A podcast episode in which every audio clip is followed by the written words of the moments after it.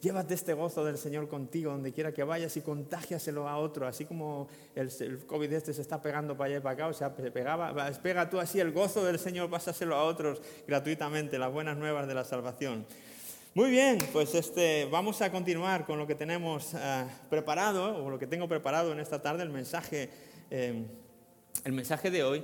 Y como vimos el, fin de semana pasado, hemos terminado este primer eh, bloque de 10 enseñanzas que tienen que ver con pensar como, pensar como Jesús. Y hemos acabado estas 10 eh, lecciones, por así decirlo, y decíamos que eran pues eso, creencias básicas que, que debemos tener en, en, nuestra, nuestro intelecto, en nuestra mente racional, saber los conceptos claves, pero que no era el final, ¿verdad? Hay todavía dos bloques más. Y, hemos visto en esta serie de 10 enseñanzas, pues ya casi que se las saben de memoria, porque las hemos repasado mucho, ¿no? Pero esa es, esa es la idea. Hemos visto la, creencia o la idea de que Dios, el creador, de el Dios de la Biblia, pues es el Dios eh, creador de los cielos y de la tierra, ¿verdad? Y, único Dios verdadero y existente en tres personas, Padre, Hijo y Espíritu Santo. Eso es lo que veíamos en la primera lección. Veíamos después que este Dios además es un Dios personal, que quiere ser tu Dios y quiere ser mi Dios, quiere tener una relación personal contigo y conmigo. Esa era la, lección número dos. Después vimos la salvación, ese regalo tan grande, inmerecido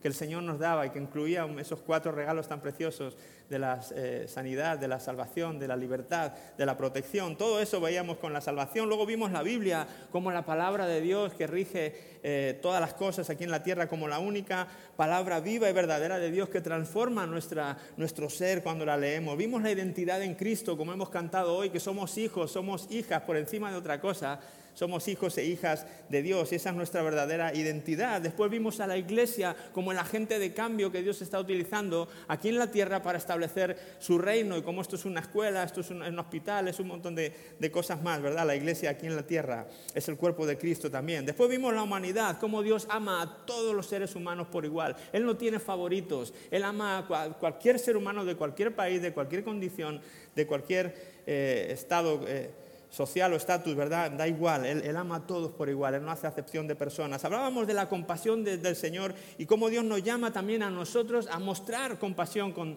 los necesitados, con aquellos que eh, necesitan más que tú y que yo, que podamos mostrar la compasión del Señor a esas personas. Después vimos también la mayordomía, donde aprendíamos que no somos propietarios de lo que tenemos, ni siquiera de nuestra propia vida, de nuestro propio cuerpo, sino que somos, dilo conmigo, administradores, somos administradores o mayordomos de todo lo que nos ha dado, ¿sí? Gerentes, decía, no somos gerentes, correcto. Y después, como último, vimos el fin de semana pasado el concepto, la creencia de la eternidad, ¿verdad? Dios un día, Jesús va a volver otra vez a juzgar a vivos y a muertos. Hay dos destinos, hay eternidad en el corazón del hombre y esa eternidad la vamos a pasar en uno de esos dos sitios. Y Jesús se muestra como el único camino, el camino, la verdad, la vida y solamente a través de él podemos llegar al Padre. Esas son las ideas básicas y fundamentales del cristianismo que se han vivido, revivido, compartido y que han llegado en estos dos mil años hasta, hasta nosotros, ¿verdad? Y es, es bueno tener estas ideas en nuestra cabeza, que cuando vayamos ahí fuera a compartir de nuestro Dios y alguien te diga que no, que Dios es el mío, cualquiera, que Dios puede ser este y puede ser aquello, diré, no, pero es que el Dios de la Biblia es este.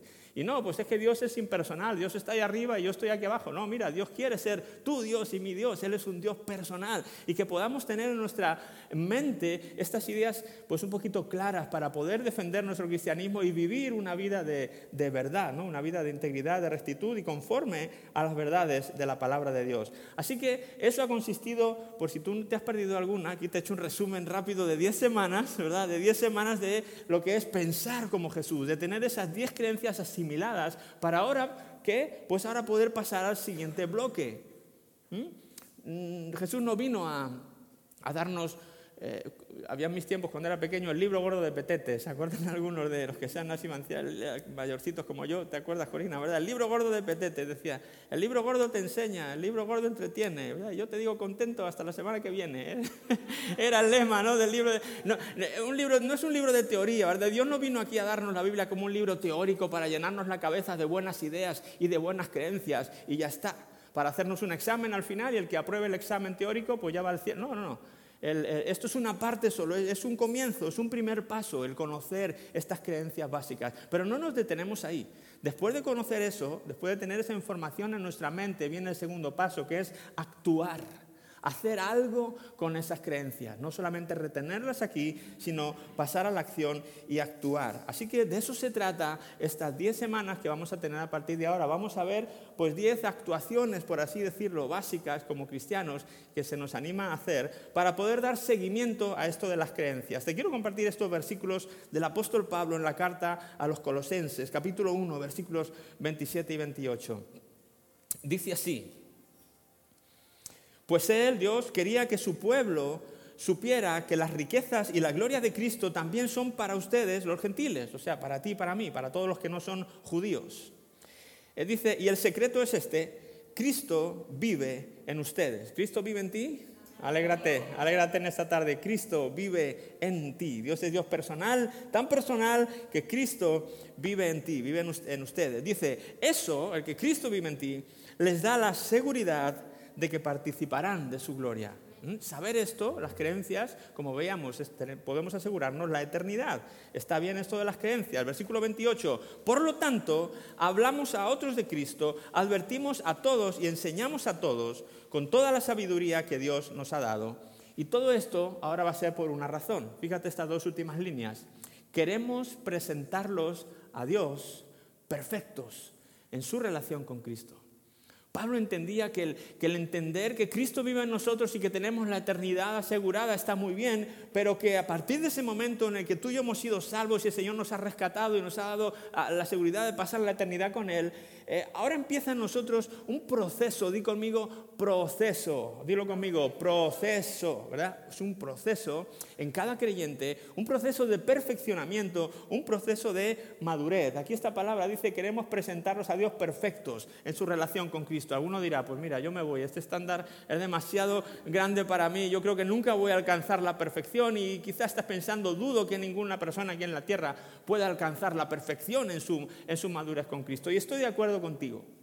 Yo creo que ningún ser humano podemos alcanzar la perfección, pero no te dejes engañar, esto es las cosas de las traducciones también. Eh, eh, hay otras versiones que en vez de perfecto ponen maduro, ¿de acuerdo? Maduro. Eh, todo creyente, cuando recibe al Señor, empieza un proceso de perfeccionamiento o de madurez, ¿de acuerdo? Que hay que, pues, que, hay que caminar, que hay que andar, que tiene su, su duración, más bien no acaba hasta que tú te vayas de esta tierra. Es un proceso que no va a terminar nunca.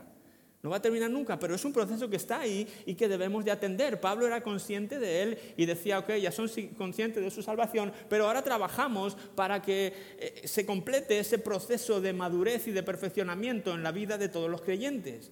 ¿verdad? Entonces, e, ese es el proceso en el que vamos a comenzar a hablar en estas 10 semanas, es, el hecho de, actuar, porque las creencias nos dan la seguridad de poder participar en la gloria de Dios, pero hasta que eso suceda, pues está, hay que ocuparse de este proceso de madurez en nuestra propia vida. Hay que atenderlo, hay que atenderlo. Y como digo, eh, coge ahí de verdad, relájate, porque no es un proceso de dos semanas, no es un proceso de dos meses ni de dos años. Es un proceso que no acaba hasta que nos vayamos con Él. Tendremos cada día en esta tierra una oportunidad de madurar un poquito más. Es como que estos frutos nunca van a llegar a estar maduros del todo. ¿Sí? Pero no pasa nada, no, hay que desanimarse, hay que saber, ser consciente de que estamos en ese proceso y colaborar con Él para poder estar lo más maduros posibles para cuando el Señor venga o cuando el Señor nos llame. El crecimiento espiritual es un proceso normal para todo creyente cristiano espiritualmente sano. ¿sí? El crecimiento es un proceso normal y natural en cada creyente. Debería ocurrirse, debería suceder. Si no está sucediendo, algo está pasando en tu vida y en mi vida. No sería normal. Si Pablo va una vez a hablar a las iglesias, al Corinto como eh, concretamente, y le dice, eh, me, extraña, me sorprende ver lo que estoy viendo en su conducta, y yo venía aquí preparados para darles el alimento espiritual, un filete, pero me he dado cuenta que, que no han crecido, que no han madurado, que son niños todavía, que son carnales, y en vez del filete que tenía aquí preparado, lo voy a tener que guardar y le voy a tener que dar un biberón. Necesitan leche, porque no han crecido todavía, no, han, no se han perfeccionado, no han madurado como deberían haberlo hecho en este tiempo. Así que el, proceso de madurez y de perfeccionamiento y de crecimiento espiritual es algo normal y lógico que se debería estar produciendo en nuestra vida. Y si no se está produciendo, ahí estamos entonces en un caso de anormalidad. Algo está pasando. Deberíamos crecer cada, cada día, cada año, cada mes. Deberíamos estar creciendo. Aunque la obra de Dios nos salva y, este proceso viene después, no, maduramos para salvarnos, ya somos salvos, pero debemos esforzarnos para honrar esa obra de salvación que el Señor ha hecho en nuestra vida. Si tú dirás, ¿y cómo se madura? ¿Cómo, cómo somos perfeccionados? ¿Cómo maduramos? Bueno, pues a través de lo que eh, muchos denominan las disciplinas espirituales. Las disciplinas espirituales. ¿Qué es eso? Bueno, lo vamos, lo vamos a ver ahora. O más bien, ¿cuáles son? Las disciplinas espirituales que nos ayudan a completar este proceso de madurez y de perfeccionamiento en nuestra vida cristiana. ¿sí? Las disciplinas espirituales. ¿Cuáles son esas? Bueno, pues eh, son varias, son varias. Vamos a ver aquí, como digo, vamos a ver diez eh, acciones, por así decirlo, que si incorporamos a nuestra vida como una disciplina, eh, nos va a ayudar a que este proceso de madurez y de perfeccionamiento en nuestra vida llegue a, eh, se esté dando, ¿verdad? Se esté, ocurriendo y no nos quedemos toda la vida como bebés. ¿Te imaginas un, bebé que pasan dos años y sigue siendo bebé? Y pasan diez años y, y sigue siendo bebé? ¿A que no sería lógico? ¿No, verdad? Es que no veo, por eso, como no os oigo, ¿sería lógico o no? No. Si han pasado dos años, un bebé tiene que haber dejado de ser bebé y ahora tiene que ser un, toddler, dicen en inglés, no sé en español, un, niño, ¿verdad? Y si han pasado 20 años, pues si sigue siendo un niño, algo está pasando. Después de 20 años ya espiritualmente no hay diferencia, ocurre igual. Espiritualmente deberíamos crecer. El ritmo puede ser diferente en unos o en otros casos, pero debe estar, viendo, debe estar habiendo algún tipo de crecimiento y madurez en nuestra vida. Y para conseguirlo, como digo, hay disciplinas espirituales que se nos han dado y que son las que vamos a ver durante las siguientes 10 semanas para entonces completar este bloque de actuar. Ya no son cosas que hay que creer, ya no son cosas que hay que entender con la mente, ahora son cosas que hay que practicar, que hay que hacer. ¿Cuáles son? Por ejemplo, la adoración. No solamente adoración en el contexto de la iglesia como hemos hecho hoy, claro que sí, esto es un tipo de adoración, pero vamos a ver cómo la adoración es una disciplina espiritual que nos ayuda a crecer. La oración. Conchi nos invitaba este miércoles, hay que venir, hay que orar, claro que hay que orar, y no solamente como iglesia, en tu vida, en tu casa, necesitas una vida de oración, necesitamos orar para que podamos, no solamente para que las cosas ocurran, fuera de uno. No solamente oramos para que los problemas de allá desaparezcan, o los de mi amigo, o los de mi amiga, o, los de mi país, o los de mi ciudad. Eso está bien, pero necesitas la oración para que tu proceso de madurez también avance. ¿Sí? Eso se hace a través de la disciplina de la oración. El estudio bíblico, otro, otra disciplina. El enfocar nuestra vida ¿verdad? En, el, Señor o en el reino de los cielos. Rendir eh, nuestras vidas al Señor de una manera total, ponerle como lo primero en nuestra vida. El, pertenecer a una comunidad bíblica, los dones espirituales, ofrecer mi tiempo, dar de mis recursos, compartir mi fe. Todo eso son acciones, ya no son pensamientos, son acciones que a medida que yo implemento, incorporo, entonces eh, se va completando este proceso de desarrollo, de madurez en mi vida. Y no son las únicas, hay muchas más, ¿verdad? Podemos hablar del ayuno y podemos hablar de otras cosas más que, nos van a ayudar, otras muchas disciplinas espirituales. Pero aquí vamos a ver estas diez, ¿verdad? Como, ah, bueno, pues una representación de, todas estas. Entonces, ¿qué son estas disciplinas espirituales? Hay un, un señor, Donald S. Whitney, que lo definió así. Me gustó esta definición que dio él. Es un pastor, es un maestro también un seminario, escritor. Él, ha escrito mucho sobre este tema de las disciplinas espirituales y él tiene esta frase que dice, las disciplinas espirituales son aquellas prácticas, no son aquellas creencias, ¿verdad? Son aquellas prácticas que se encuentran en las escrituras y que promueven el crecimiento espiritual entre los que creen en el Evangelio de Jesucristo. Son los hábitos de devoción y cristianismo experiencial que el pueblo de Dios ha practicado desde los tiempos bíblicos. ¿De acuerdo? Esa es la definición que él da y me gustó mucho. Son prácticas que están en las escrituras que promueven el crecimiento espiritual. ¿De acuerdo? Son hábitos de devoción. Por lo tanto, como he dicho antes, esto es un proceso. Los hábitos no ocurren de la noche a la mañana. Las prácticas, no, uno no coge destreza y habilidad con algo, sino practica. ¿verdad? Esther está haciendo un máster de saxofón y seguro que ahora se pone ella y lo puede tocar perfectamente, pero em, has tenido un hábito detrás de todo eso y seguro, y muchas horas de ahí de, practicar el instrumento. No solamente se, se sentó a estudiar teóricamente, en algún momento tuvo que coger el saxofón, ponérselo en su boca, empezar a practicar una escala, otra escala, ¿verdad? Y combinar la teoría con la práctica para poder tener destreza y crecer en su desempeño del, del instrumento, ¿verdad? Y con nuestra vida espiritual, con nuestro crecimiento pasa igual. No podemos solamente leernos la Biblia y las creencias que hemos visto y esperar que con eso vamos a crecer. ¿No? ha sido un buen paso, ha sido un primer paso tener esas creencias básicas. Pero las creencias no nos ayudan a, crecer, a madurar, a, ser perfeccionados en nuestro caminar con el Señor, en nuestro crecimiento. Eso solo sucede con la práctica, con los, cuando hacemos de eh, hábitos y prácticas de estas cosas que hemos estado hablando. ¿Por qué lo hacemos? ¿Por qué hacemos las disciplinas espirituales? Bueno, lo hacemos primero porque Dios lo ha dejado así, eh, para que lo hagamos, lo ha dejado dicho en su palabra, no son cosas que ha inventado el hombre, no fue este Whitney que dijo, voy a inventar esto de las disciplinas espirituales. Oye, yo creo que sería una buena idea. No ha sido idea de los hombres, ha sido idea de Dios, porque sabe que es una clave para que tú y yo podamos crecer. Sin, sin las disciplinas espirituales, y voy a ser muy pesado con esto, lo siento, pero es que lo hago porque te amo. Lo hago porque te amo y porque quiero verte crecer, quiero verte madurar, quiero que des al tope de lo que Dios quiere conseguir en tu vida, quiero que alcances ese tope, quiero que llegues a ese máximo. Y no se va a producir en tu vida, no se va a producir en mi vida si me limito solamente a conformarme con tener ciertas creencias en mi cabeza. No va a suceder. Necesitamos entender y estar convencidos de que si no hay una práctica, un, hábito de hacer algo, no, no, no, no vamos a conseguir que el crecimiento se produzca en nuestra vida. Vas a crecer externamente, tu cuerpo va a crecer, eh, pero no, no, vas a crecer espiritualmente. yo bromeo con mi hijo Josué porque le digo que, que, está creciendo mucho. Cuando le miro y le digo, Josué, estás ya casi como yo y, tus hermanos ninguno ha crecido más que yo, no te lo voy a consentir, ¿verdad? Tú no vas a ser menos. Aquí el más alto de la casa tengo que ser yo, pero me, me desafía porque ya le veo cada vez más alto. Pero sabes que es ese crecimiento que se ve. Pero el crecimiento que más me preocupa de Josué no es ese. A mí me preocupa que él crezca espiritualmente también. Y eso no, va, a producirse ni en su vida, ni en mi vida, ni en la tuya, si no aprendemos, si no entendemos, si no nos vamos con la convicción innegable de que tenemos que hacer esto como sea. Tenemos que implementar estas disciplinas espirituales como sea. Si hay que dejar otras cosas menos importantes, déjalas. Porque más importante es tu crecimiento espiritual, que madures, que seas perfeccionado en el Señor, para que cumplas todos sus planes y propósitos para tu vida. Si tengas tu recompensa cuando vayas allá en el cielo. Qué pena que el Señor diga, wow, tenía todo esto para ti, pero no lo pudiste conseguir porque nunca creciste, nunca maduraste, nunca fuiste perfeccionado, porque no aprendiste las disciplinas, los hábitos espirituales que yo dejé en mi palabra.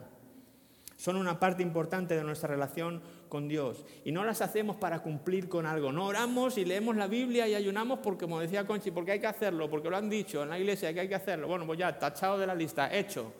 Ya oré, ya está, ya ayuné, vale. No, no, no, no es esto. No es el tener que cumplir con ciertas obligaciones religiosas que nos han sido impuestas. No va por ahí. Si lo enfocamos de esa manera, estamos perdidos. Tenemos que entender que son una parte importante de nuestra relación con Dios y que no creceremos en Él si no aprendemos a incorporarlas en nuestra vida. Olvídate, no hay atajos. Si hubiera atajos te lo diría, pero no hay atajos. Hay veces en la vida en que no hay atajos y tienes que aprender que el camino, aunque sea duro o sea como sea, es ese camino y si tú no vas por ese camino no llegarás a donde ese camino te lleva. Otras veces sí hay atajos y te digo, mira, si vas por ahí llegas antes. Pero no hay maneras rápidas de crecer. No hay crecimientos microondas. El desarrollo espiritual es a fuego lento, de puchero, es de ponerle ahí, venga, despacito, vamos, un poquito más fuego, un poquito más, todo, constancia, todo esto. ¿Por qué más? Porque son imprescindibles. ¿Por qué las hacemos? Porque son imprescindibles para tener una relación con Dios sólida, sustentable en el tiempo y fíjate esto, que no sea iglesia dependiente. Que no sea iglesia dependiente. Tú, tú y yo necesitamos una relación con Dios sólida, sustentable en el tiempo y que no sea iglesia dependiente. Hay personas que no han desarrollado nunca, cristianos que nunca han desarrollado un hábito de tener estas disciplinas espirituales en su vida, esta constancia en, en orar, en leer, en un montón de cosas más, Y lo que ocurre es que dependen de la iglesia, piensan que llegando a la iglesia y eh, estando en la reunión y disfrutando de la alabanza, de la predicación, amén, es un subidón y ya, está, pero y vuelven a su casa y creen que pueden sobrevivir o subsistir hasta el miércoles que está el estudio bíblico y luego ya otra vez el domingo y no, no, no, olvídate, no, eso, te hace, eso es ser dependiente de la iglesia, eso es ser un cristiano iglesia, iglesia dependiente, no seamos así. ¿Qué pasa si mañana no hay iglesia? Y uno dice, ah, ¿cómo no va a haber iglesia? Bueno, hemos pasado, estamos pasando por una eh, pandemia. ¿Quién iba a pensar que se nos iba a estar como hemos estado? De hecho, ha habido veces que no hemos podido venir aquí, hemos tenido que tirar de las redes sociales y demás. ¿Verdad? ¿Qué pasa si realmente mañana hay una persecución y se cierran los templos, se cierran las iglesias, se cierran los lugares donde uno puede ir a, a reunirse? Entonces todas las personas que basaban su relación con Dios en la iglesia están fritos, están muertos, se estancan, no crecen porque no han implementado, no han aprendido que el verdadero crecimiento no ocurre en la iglesia. La iglesia es una celebración, la iglesia es una puesta en común, la iglesia es un estímulo, pero no es la base que sustenta tu crecimiento y mi crecimiento personal. No puedes basar tu crecimiento espiritual en las experiencias de la iglesia que te da la iglesia. Nunca dependas de la iglesia ni de un predicador, sea quien sea. Tienes que aprender a incorporar en tu vida los hábitos, las prácticas de las disciplinas espirituales que Dios nos ha dejado en su palabra. Entonces la iglesia la gozarás más, la disfrutarás más, pero no dependerás de ella. Solo dependerás de Dios. Donde tú estés, podrás conectar con Él, con la oración. Donde tú estés, podrás conectar con Él y adorarle. Podrás leer su palabra, podrás eh, ofrecerle tu tiempo, tu vida. Todas estas cosas que vamos a ver. No quiero que esta iglesia sea, esté compuesta por personas iglesia, iglesia dependientes o pastor dependientes. A veces los cristianos parecen, eh, perdonadme la expresión, pero parecen como... Eh, iglesiadictos, voy a decir. ¿Sí? Iglesiadictos. Necesitan el, necesitan el chute del, domingo para, oh, ya esto me levanta la semana. Yo cuando me dicen eso digo, qué lástima. Qué lástima, porque no se trata de eso. No se trata de venir aquí a que te pongan la dosis espiritual diaria y decir, ah, ya, ya se me quitó el mono, ya está. No, no, no. Si te estás viviendo tu cristianismo así, eres un bebé espiritual. Y no puedes crecer, no vas a crecer. Así vas a crecer en toda tu vida. No vas a poder llevar a cabo lo que el Señor tiene para tu vida. Si quieres crecer espiritualmente, tienes que cambiar el chip y aprender que esto es, un, es una ayuda, claro que sí, muy importante, y no dejar de congregaros, se dice la palabra, y tenemos, tenemos buenas razones para venir aquí a hacerlo, y a mí me encanta, yo lo disfruto, pero mi crecimiento no depende de esto. Y tu crecimiento no puede depender de tu experiencia en la iglesia, de lo que sientas o no sientas en la iglesia aquí está la presencia del Señor, aquí yo he sentido como tal y me he caído y lo que tú quieres, entonces aquí sí está el Señor, aquí y ya, eso es lo que te... Y llegas a tu casa, no lees, llegas a tu casa, no oras, no ayunas, no, y pues no vas a crecer en la vida, te estás engañando a ti mismo, estás haciendo iglesia adicto. No seamos así. Si queremos crecer necesitamos entender que este es un puente que hay que cruzar. Este es un puente que hay que cruzar. No hay un atajo. No lo busques. Te advierto que no son fáciles. Las disciplinas espirituales no son fáciles. Vamos a hablar luego de la disciplina. No son fáciles. Implican, ¿sabes qué implican? Esfuerzo. Las disciplinas espirituales implican esfuerzo. ¿sí? No, es, no es fácil. Debe haber un esfuerzo de nuestra, de nuestra parte. No son cosas fáciles de realizar, no son cosas sencillas. Van en contra de nuestras apetencias, van en contra de nuestra carne. Hay momentos en que no te apetece, no me apetece orar, no me apetece leer, no me apetece ayunar, me da hambre y quiero comerme lo que encuentre en la nevera nada más abrirla. Y me pasa y lo reconozco, no, no soy menos espiritual por reconocerlo. Es difícil a veces tener un hábito de ayuno. Yo tomé el hábito con mi esposa de ayunar una vez a la semana no solamente el, último de mes, hacemos una vez a la semana. Y yo, sé que no es nada, hay gente que hace del, ayuno este, una, disciplina espiritual mucho más férrea, pero bueno, como el Señor nos guía. Pero, pero no es fácil, hay miércoles o días que digo, como un buey, si me lo ponen delante ahora mismo con cuernos y todo, la verdad, y, ah, y me, me, lucho y estoy en ordenador y digo, y si hoy me lo salto, ¿qué pasa? Pues tampoco va a pasar nada, venga. Y digo, ay, tengo que disciplinarme, tengo que luchar y me cuesta.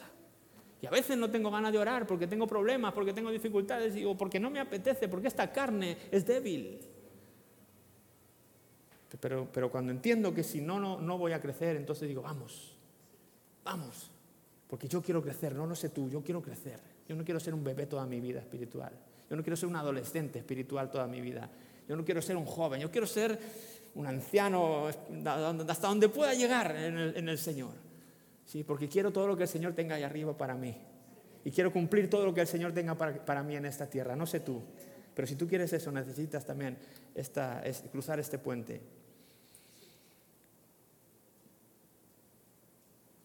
Mira lo que le dice Pablo a la iglesia de los filipenses, capítulo 2, versículo 12, la segunda parte del versículo 12 y el 13. Esfuércense por demostrar los resultados de su salvación obedeciendo a Dios con profunda reverencia y temor. Pues Dios trabaja en ustedes y les da el deseo y el poder para que hagan lo que a Él le agrada. Pero mira la primera palabra. Ponme el 12 otra vez, por favor. Aquí en la segunda parte. Esfuércense ¿Crees que para Pablo era fácil? ¿O para, ¿no? ¿Crees que para las iglesias del Nuevo Testamento era fácil? No, para ningún cristiano las disciplinas han sido fáciles. Necesitan esfuerzo. Lo que pasa es que estamos viviendo en una sociedad que no nos ayuda mucho, porque nos enseñan siempre a tomar el camino de menos resistencia. ¿Esto te cuesta? Pues busca una manera que te cueste menos. Y estamos inventando todo tipo de artilugios que nos hagan la vida más fácil y que no tengamos que trabajar tanto, con tanto esfuerzo. Hazte lo fácil, mi niño. ¿Qué canario me ha salido eso? Eh? Hazte lo fácil, mi niño. Aquí te esfuerzas, no te esfuerces, mira, coge esto, coge aquello, eso del esfuerzo, y, parece que no, pero eso bombardea nuestra mente y cuando llegamos a la Biblia, pues decimos, lo fácil, mi niño, pues si va a orar, no ores, busca a alguien, pues, no sé, otra cosa que el enemigo venga y te ponga en la cabeza. No leas, no des de tu tiempo, no des tu diezmo, no ayunes, no, lo fácil. Si al final, ¿qué? Pues mira, si otros no lo hacen y no les pasa nada. Ah, no les pasa nada. Claro que les pasa, no, por dentro son bebés, no han crecido. Lo que pasa es que no lo vemos, como eso no lo vemos, el crecimiento no lo vemos, pues no le damos importancia. Pero, pero es tan real como el cuerpo externo que, que sí vemos.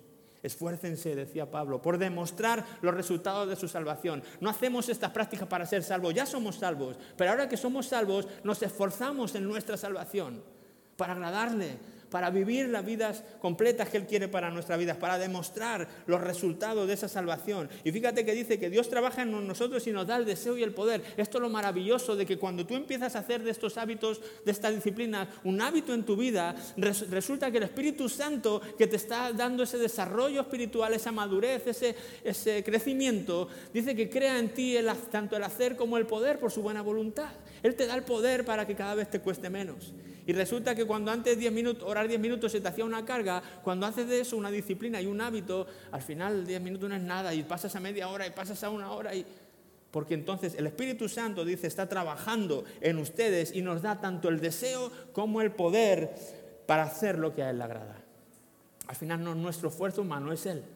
Cuesta arrancar, como todas las cosas, ¿verdad? ¿Habéis tocado alguna vez empujar un, coche, por ejemplo? Que esto, me he quedado sin batería, vamos, venga, entre dos, vamos a empujar el coche, ¿verdad? Y el primer esfuerzo, ¿cómo es? Parece que eso no se va a mover, pero sigue, si sigue, si sigue. Y a medida que el coche se mueve un poquito, poquito, ah, va siendo cada vez más fácil, más fácil, hasta que ya al final vas así con un dedito y te llevas el coche, ¿verdad? Cuando ya tiene inercia, ya luego un dedito o una manita, parece pero el arrancarle, ¿cuánto? No lo hacías con una manita. Todo tu cuerpo tuvo que colaborar ahí para arrancar. El... Y en las disciplinas es algo parecido. Te vas a poner y, uy, ¿cuánto cuesta esto? Persiste. No te rindas, sigue un poco más, sigue, que hay movimiento, aunque hay movimiento, sigue. Y el Espíritu Santo está poniendo en ti el poder querer como el hacer y te está dando fuerza y, y vamos, y vamos, y vamos. Y entonces llegarás donde tengas que llegar. Esfuérzate por demostrar los resultados de tu salvación. Por eso tenemos nuestra misión en la iglesia. ¿Qué, cuál es? Queremos formar una comunidad de creyentes como comprometidos, responsables, apasionados por Jesús, que se esfuerzan por conocerle y por darle a conocer. Lo tenemos ahí escrito, pero queremos ser, queremos ser esos creyentes, comprometidos, responsables y apasionados, y que han aprendido a esforzarse espiritualmente en la gracia del Señor, en las disciplinas, para poder ser todo lo que tenemos que ser en esta tierra, individualmente y como iglesia, para no dejarnos nada de lo que Dios quiere hacer aquí en Wimar, en el tiempo que tú y yo estemos viviendo aquí, en nuestra generación. Nos pertenece esta generación, muchachos, nos pertenece lo que aquí tenga que pasar. Pero tenemos que crecer, y para crecer hay que esforzarse. Puede ser tan desafiante como el ejercicio físico, pero el, el resultado va a ser muchísimo mejor que los músculos que te pueda dar ir al gimnasio, con todo lo bien que eso está.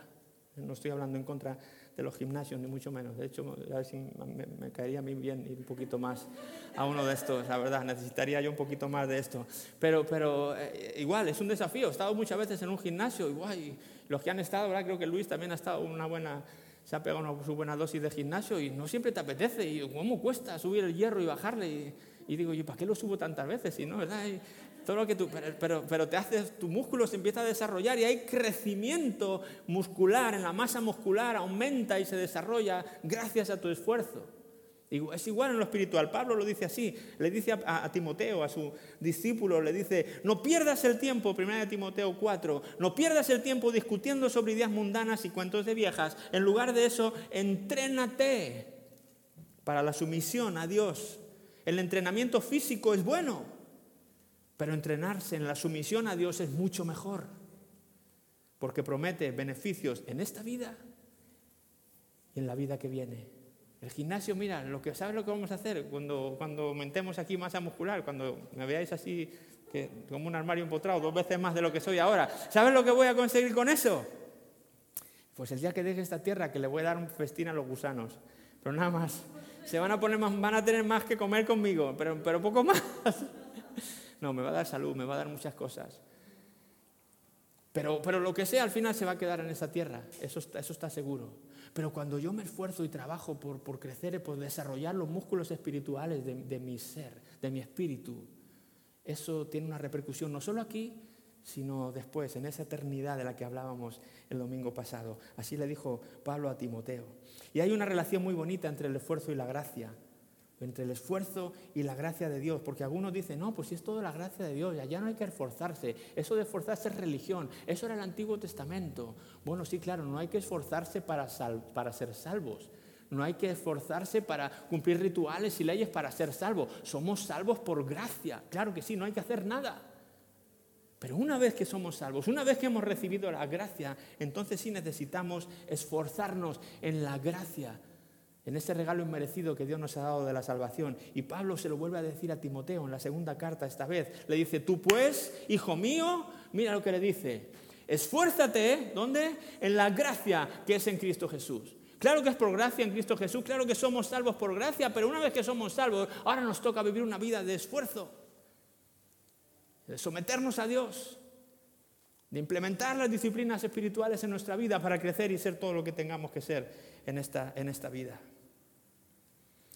Otra definición que encontré aquí dice, las disciplinas espirituales son prácticas que Dios nos ha dejado, por medio de las cuales nos esforzamos para ponernos bajo la gracia de Dios y entonces permitir que su gracia transforme nuestras vidas.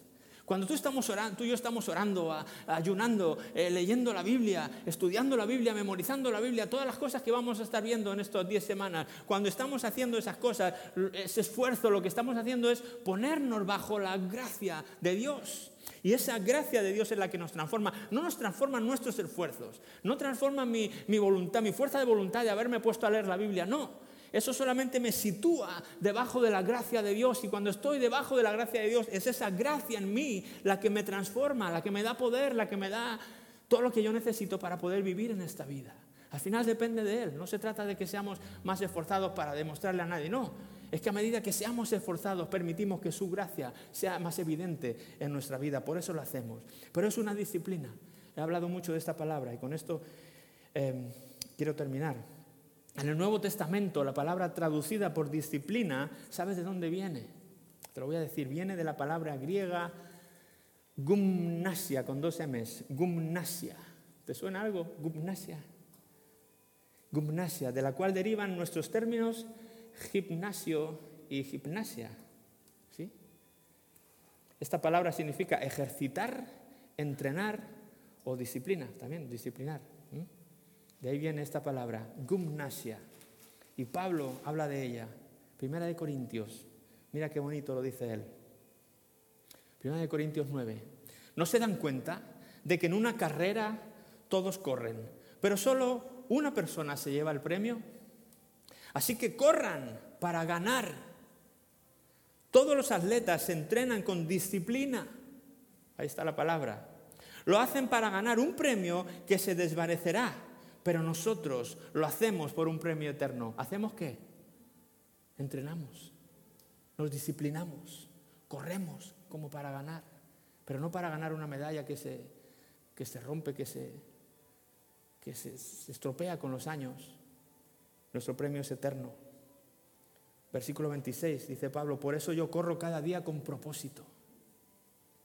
No solo doy golpes al aire, disciplino mi cuerpo como lo hace un atleta, lo entreno para que haga lo que debe hacer.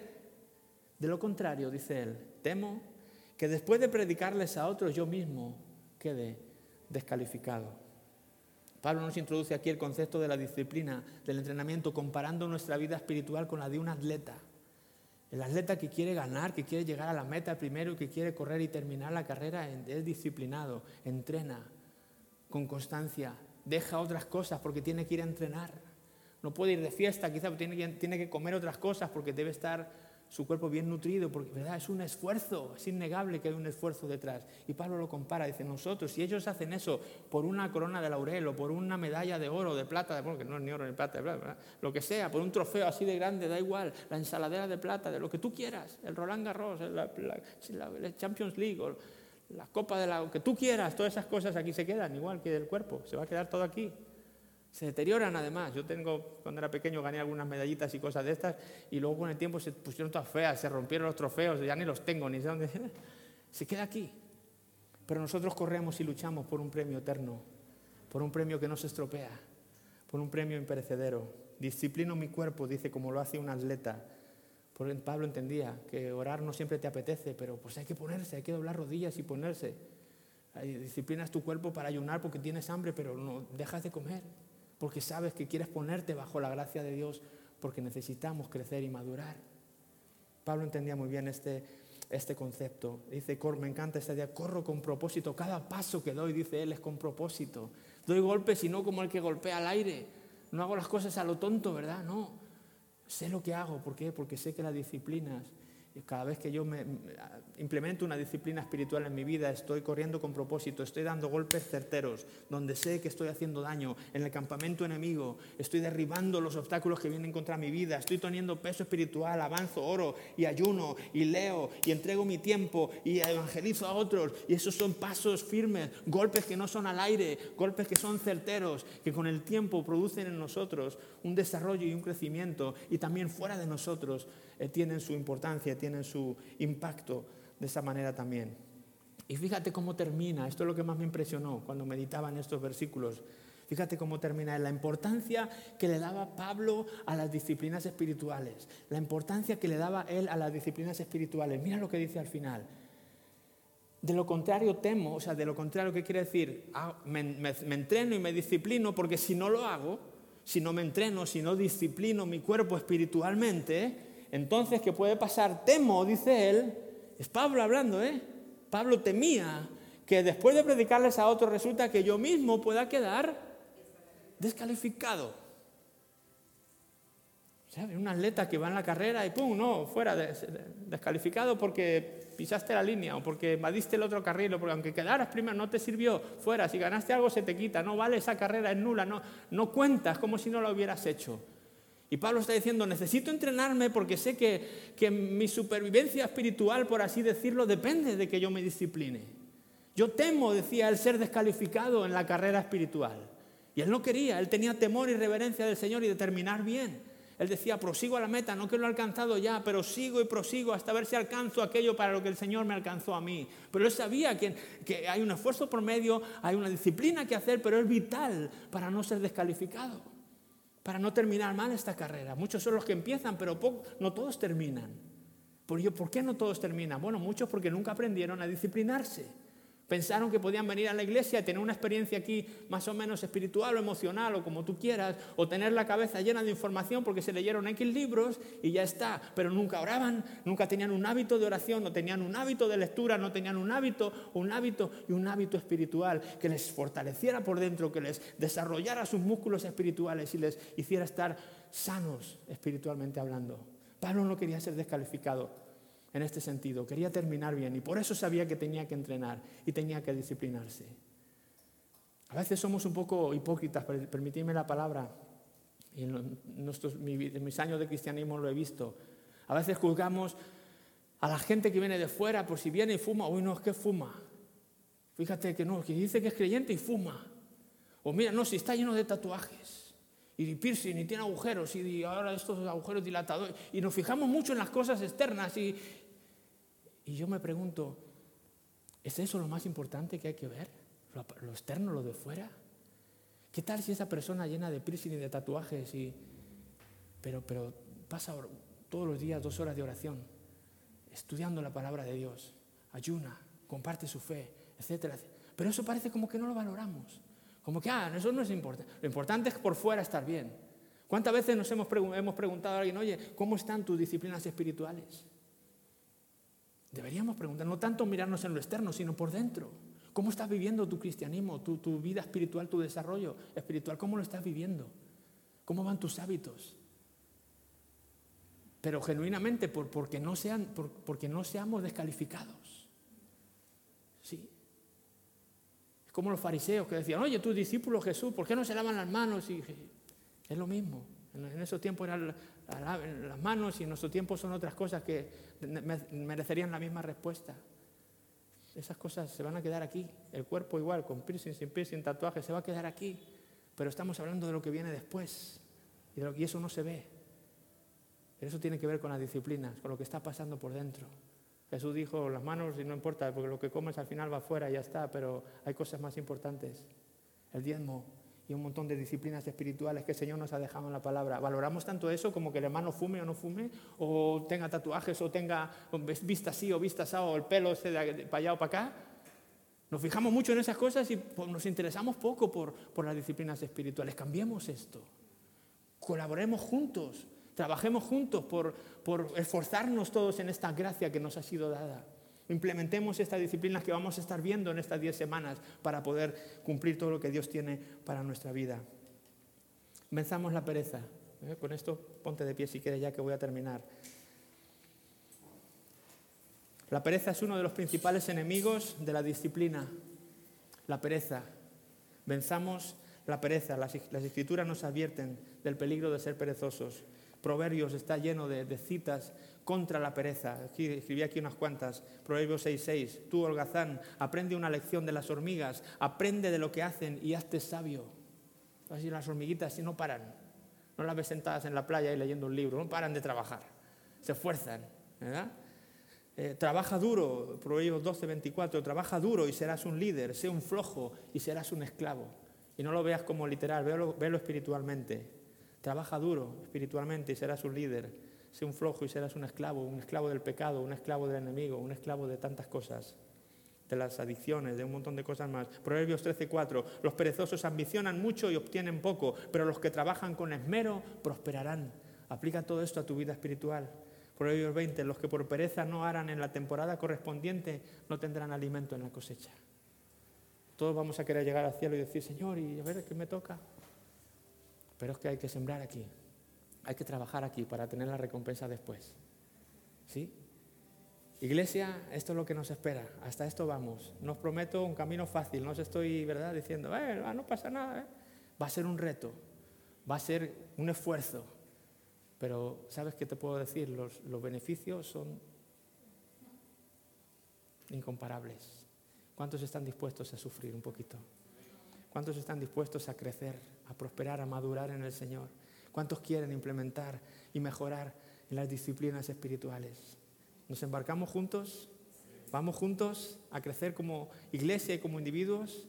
Pues esto es lo que nos espera en estas 10 semanas. Vamos a ver 10 disciplinas espirituales que de aplicarlas a nuestra vida vamos a cambiar, vamos a ser otros, vamos a ser mayores, más altos, más guapos, más guapas, más fuertes, más fuertes. Ahí vamos, ahí vamos, es, imprescindible, necesitamos hacer esto, ¿sí? Vamos a orar, si te parece, vamos a orar. Señor, gracias. Gracias, Señor, por tu palabra. Gracias, Dios mío, por este mensaje que has puesto en nuestros corazones hoy, Señor.